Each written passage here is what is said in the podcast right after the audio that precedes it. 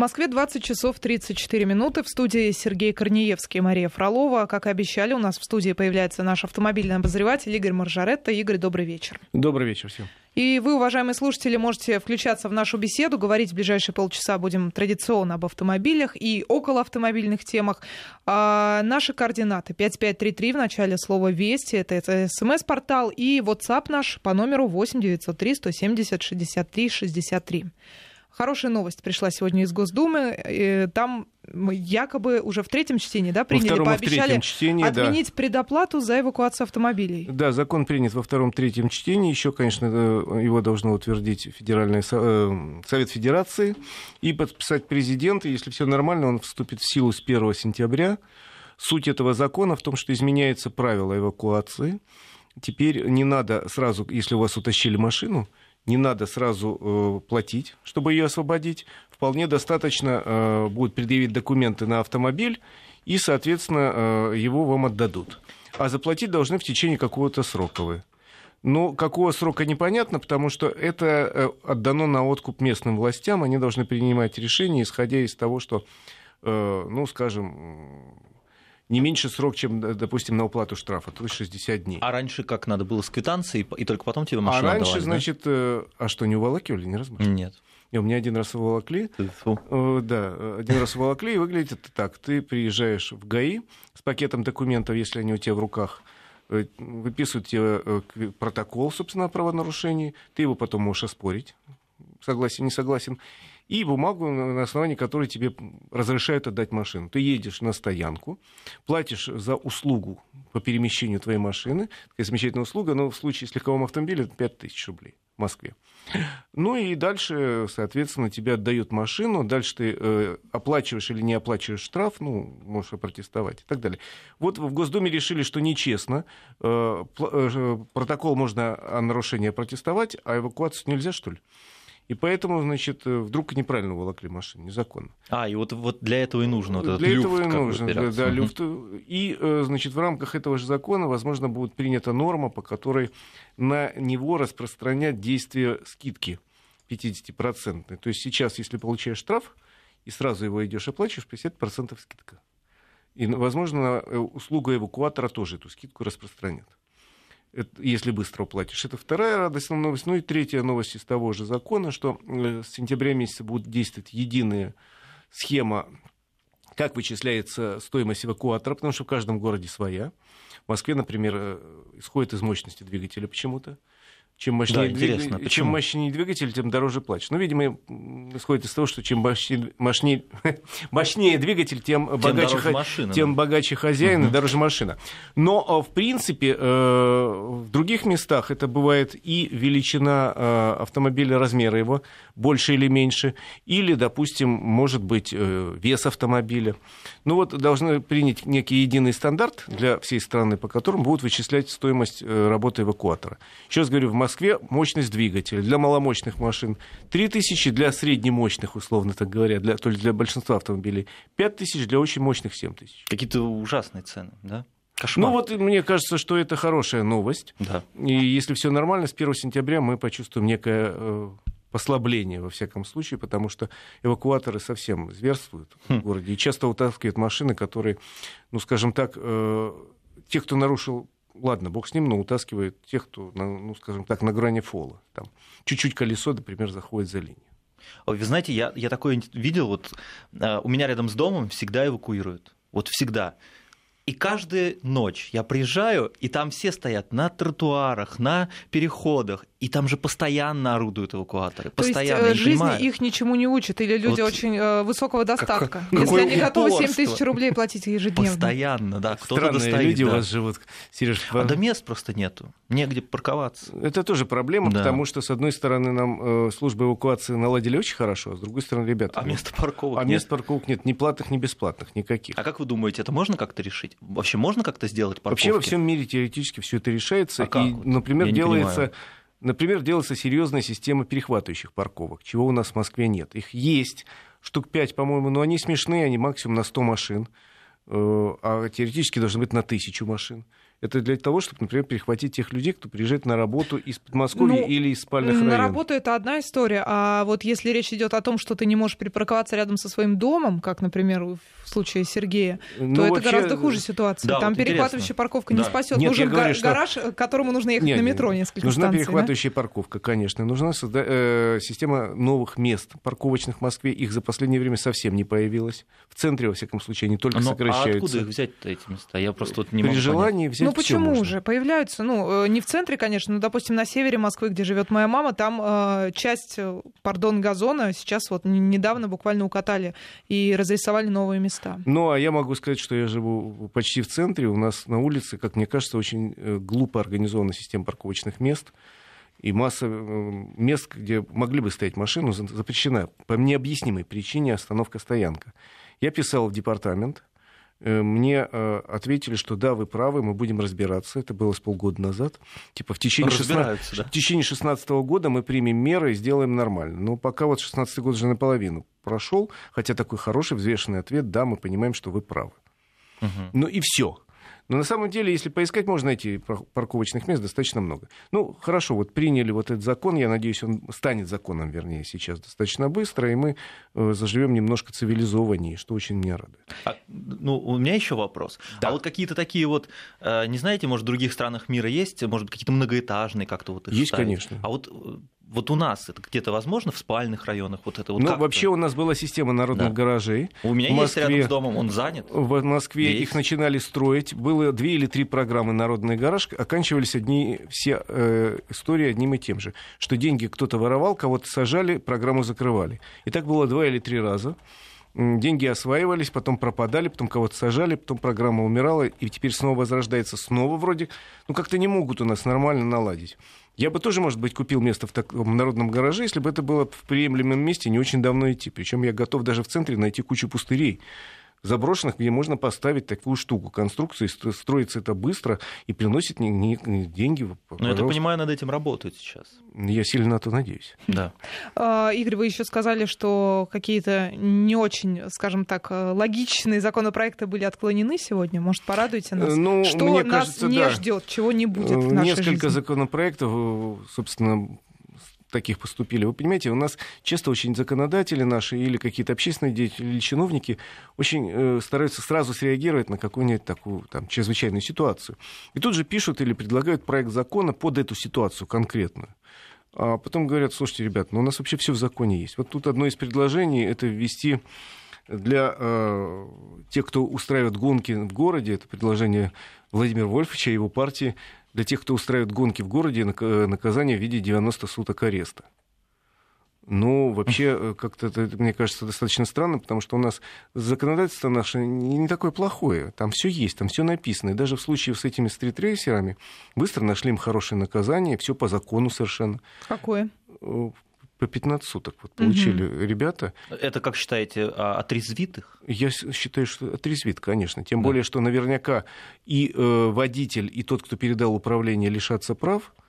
Плюс еще э, водитель заплатит очень серьезный штраф, потому что там набежало много нарушений.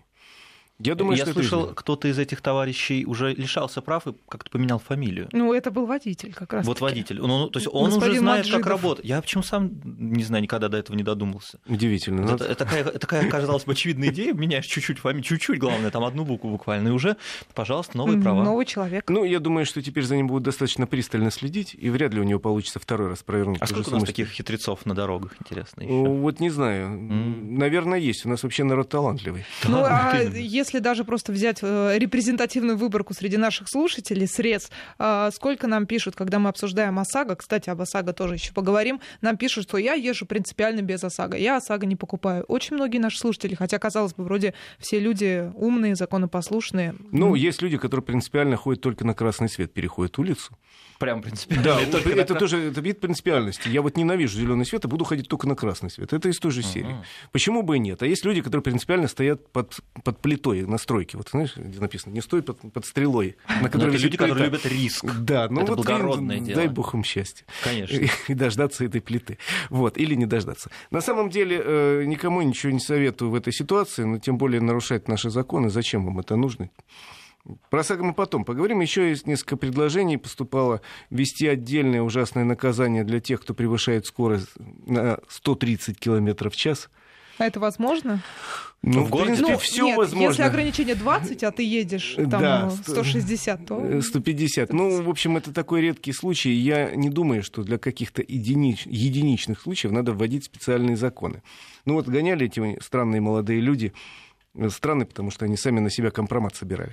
Да. Вот, и выкладывали в сеть. Вот, пожалуйста, вот мы такие глупые, вот, пожалуйста, нас повяжите на 15 суток. Мы такие... Вот, а просто под каждый случай писать законодательство отдельно, я считаю, несколько странно. Давайте напишем законодательство для тех, кто гоняет на Гелендвагене отдельно, на черном Гелендвагене отдельно, mm-hmm. и на машине АК для тех, э, для них какой-нибудь льготный штраф, 3 копейки, потому что человек не может на, на АКе сильно разогнаться. Знаете, это как вот римляне, они же буквально закон одной одной строчкой делали. Он был очень универсальный очень удобный. А вот у нас сейчас наоборот, мы дробим на, по мелочам. Ну, расписывая каждый да. случай, это невозможно просто. Что, у нас новости? 5533 Вести для ваших сообщений. Игорь Маржарет у нас в гостях. В Москве 20 часов 47 минут. Здесь в студии Сергей Корнеевский, Мария Фролова и Игорь Маржаретта, наш автомобильный эксперт, обозреватель. Продолжаем говорить на все автомобильные темы, э, практически без ограничений, в том числе и ваши, которые вы предлагаете, уважаемые слушатели. Наш WhatsApp 8 903 170 63 63. СМС-портал 5533 в начале слова «Вести». Как обещали, об ОСАГО, о бланках. Бланка ХАСАГО. Значит, новость какая? У нас 1 июля э, вводятся в действие новые бланки вместо нынешних, таких зелененьких. Будут розовенькие с высокой степенью защиты. Звучит как издевательство просто, да? Были зелененькие, стали розовенькие. Ну так у нас и права, это... и права стали Господи. розовенькие. Надо полагать, что это не основное изменение да. в бланках. Нет, не, там не основное цвет. изменение это э, высокая степень защиты. Говорят, что э, нехорошие люди не скоро начнут подделывать. Сейчас же проблема все-таки есть с поддельными бланками. И, не на э, следующий день, по крайней мере.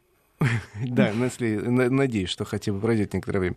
Нет, сегодня просто я был в Ирсай, там сказали следующее, что будет трехмесячный период замены Э, это не значит, что будут менять всем. Нет, если вы купили уже полис, у вас есть зелененький бланк, вот до конца вы будете ездить спокойно с этим зелененьким бланком, до конца его действия. Даже если вы купили там 29 июня, ничего страшного не происходит. Более того, сказали мне, в некоторых регионах параллельно будут продаваться и зелененькие, и розовенькие полиса, полисы. Угу. Полисы. Полисы, полисы да. извините. Угу.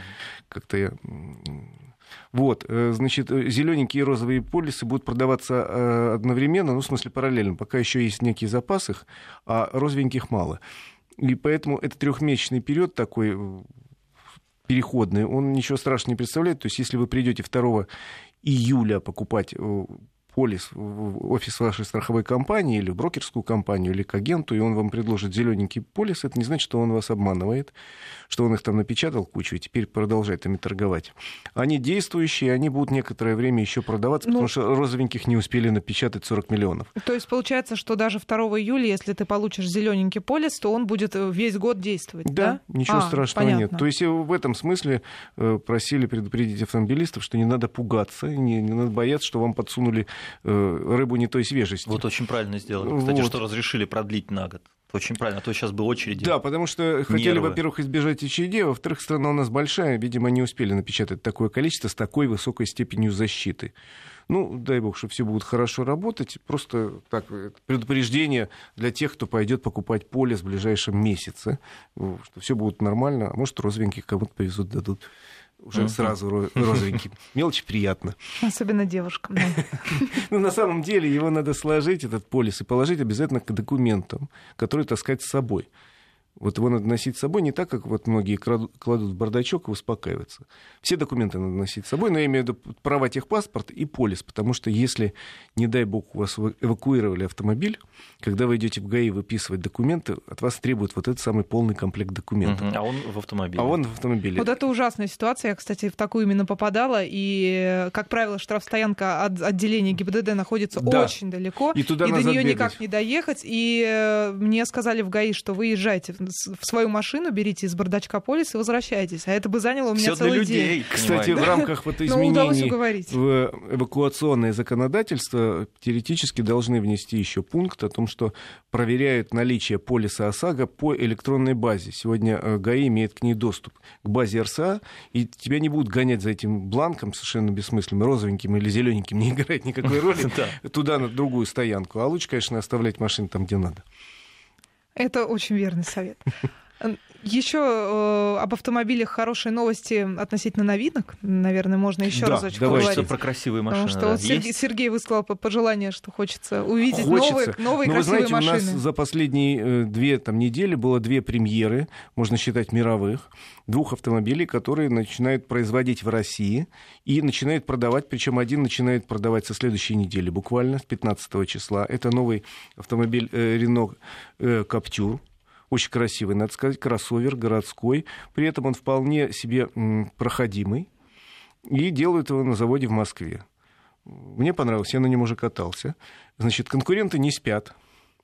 И э, параллельно с этим на заводе в э, Санкт-Петербурге компания Hyundai запустила уже автомобиль э, другой, Hyundai Creta. Это тоже кроссовер класса, класса Б. У нас вообще любят, да, в России кроссоверы? Очень любят. Да. Очень любят. У нас э, до кризиса э, стремительно этот сегмент рос. В последнее время немножко сжался, потому что народ, ну, скажем так, богаче не стал и потихоньку начал пересаживаться на бюджетные седаны и хэтчбеки. А кроссовер это обязательно все-таки это дорогое удовольствие. Ну, он, конечно, кроссовер дороже, чем обычный Но седан. это вы имеете в виду купить или его и содержать дорого? Э, Его купить дороже, как правило, Да. он все-таки дороже. Содержать тоже немножко дорого, Ну, он э, же дороже. Ну, как правило, он чуть-чуть прожорливее, но самое главное, все-таки там полный привод где-то есть. Это дополнительные расходы на ТО, ТО дороже. Ну, как-то так. Но зато модно так, престижно. Да. Хотя сейчас очень распространен класс переднеприводных кроссоверов, которые только внешне так смотрятся брутально, мужественно. а на самом деле пшик. Ну почему пшик? Ну там может быть хороший клиренс, э, вполне для городских условий, там А может переползти быть и не камушек. очень хорошие. Есть кроссоверы, которые при переезде лежачих полицейских на скорости 5 км в час Вздрагивают, да. подтирают там что-то. Да. на самом деле, те два кроссовера, которые сейчас появились в России, Каптюр и э, Крета, они отличаются хорошим кроссовером. У Каптюра 205 миллиметров, у Креты, по-моему, 195. Тоже э, очень прилично. То есть все для нас, потому что эти машины сделаны теоретически для нас. Там много таких. Э, Каптюр вообще наш автомобиль. В Европе продается совсем другая машина под похожим названием. А Крета, она продается такая же, похожая на э, китайском рынке, но для нас ее тоже довели немножко, ее испытывали по северам, гоняли. Там дальние э, походы в Владивосток и обратно гоняли, миллион километров нагоняли, чтобы понять, э, годится для России или нет. Ну вот эти две э, машины, я думаю, достаточно сильно изменят э, ситуацию на рынке. Во всяком случае, спрос на них ожидается очень хороший. Э, На Крету цены пока неизвестны, на Каптюр объявили уже цены от 799, по-моему, тысяч рублей. А расскажите, а почему вот так бывает, что, э, допустим, название одно, но машины сильно разные? То есть какая-то страновая специфика учитывается? И какая у нас страновая специфика?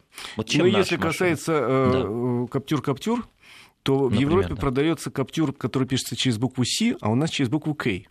И это совершенно разные машины. Это абсолютно разные машины. Хотя, хотя бы казалось бы. Внешне похожи. Ну, просто у нас взяли платформу автомобиля Дастера, Дастер, Любимый многими, кстати. усовершенствовали Да. ее немножко, она отличается, и на нее э, посадили кузов похожий, там французские дизайнеры сдали, э, сделали кузов похожий на Каптюр, который продается во Франции.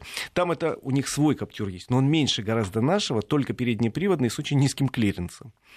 А нам сделали вроде такой же красивый, но при этом клиренс большой, с полным приводом и э, с большим багажником, в отличие от французского, большой задним сиденьем. Ну вот наши То есть у нас предпочтения другие. Для дачников. Да. Причем для при этом- дачников далеко, которые живут. И по Причем для дачников теперь Да. тире модников, потому что он Ага, действительно он красивый. красивый. Ну, да. у него дизайн такой отнюдь не дачный. Э, Он позволяет выехать куда угодно, э, но есть и вариант передний привод с вариатором. Мы уже говорили, может, надо будет посмотреть, когда появится, покатаемся. Да, Обещаю взять. покатаемся. Обе- Интересно. Обещаю взять. Но вообще, э, что касается названий, до нас многие наз- названия доходят, но приходится менять. Вот у нас, А, например, да. модный автомобиль продавался такой Chevrolet Aveo. Авиа, да. Вот очень хорошо продавался, а он вообще в оригинале Калос. Ну вот Калос как-то решили... Калос мог продаваться похуже, да, да чуть-чуть? Калос по-гречески красивый, но поняли бы наши э, любители греческий язык, я не знаю в этой ситуации. Да вряд ли знаете. Вот, да. вот часто названия меняют из-за того, что они неблагозвучные. Просто для каких-то конкретных рынков таких случаев довольно много, ну как наши «Жигули» продавали за границей как «Лады» сразу изначально. Ну, Каптюр, конечно, кардинально поменяли название. Да. На одну букву. На одну букву. Ну, то есть у нас получается такая специфика, да? У нас э, главное учитывают всегда, что дороги у нас а, специфические. И поэтому конечно. делают побольше Дороги, и потом, стараются. да, э, в общем, и в городах у нас не очень хорошие дороги. Есть такие города, в которые заезжаешь, думаешь, боже, бомбили тут, что ли, вчера. Вот. А, да. Э, плюс а к нет, тому, это так просто да, украсили. наши люди очень любят, считается, выезжать на природу, и ага. там тоже где-нибудь по грунтовочке, знаете, по буеракам проехать, надо же показать. Реку вброд перейти. Да, спасибо большое. Игорь Мажарета, наш автомобильный эксперт, был в гостях. Сейчас новости, вернемся скоро.